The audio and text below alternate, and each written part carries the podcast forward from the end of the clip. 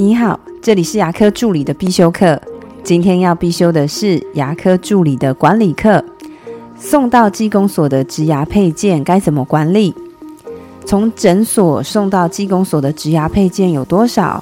而技工所又都有送回来吗？像我们自己有时候就会接到诊所助理打来询问植牙套件有没有回来诊所的电话。而这个电话呢，往往都是已经把 case 送到诊所好几天之后，要戴牙的时候才会打电话来询问。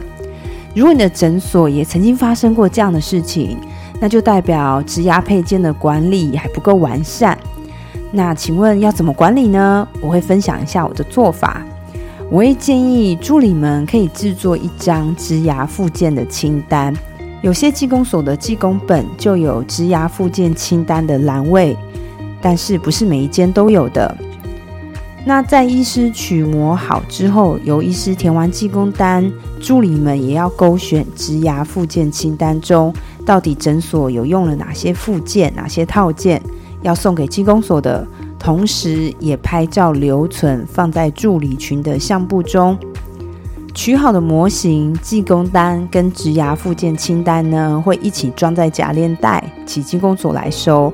或者是邮寄寄出到技工所，那这时候也要跟技工所沟通，请技工所收到模型的时候，先检查一下里面的东西是不是与植牙附件清单相符。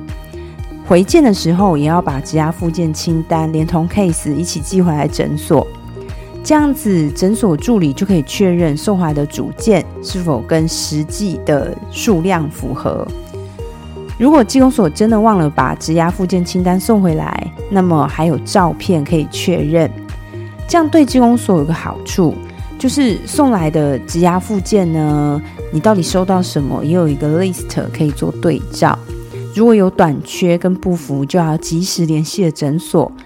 对诊所有个好处，就是知道自己人送了什么东西出去，因为有时候跟取模的人与跟戴牙的人不一定是同一位助理。这样子，如果少了东西，也可以在最短的时间跟技工所做确认。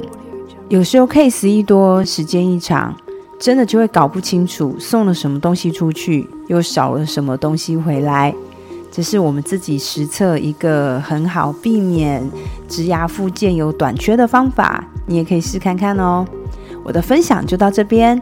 如果觉得今天的内容对你有帮助的话，请帮我下载下来或分享出去，让更多人听得到。如果你对牙科管理、自费咨询或是助理培训有任何问题，欢迎留言给我，或者是在龙语牙体技术所的粉丝专业可以找到我。下次再见了，拜拜。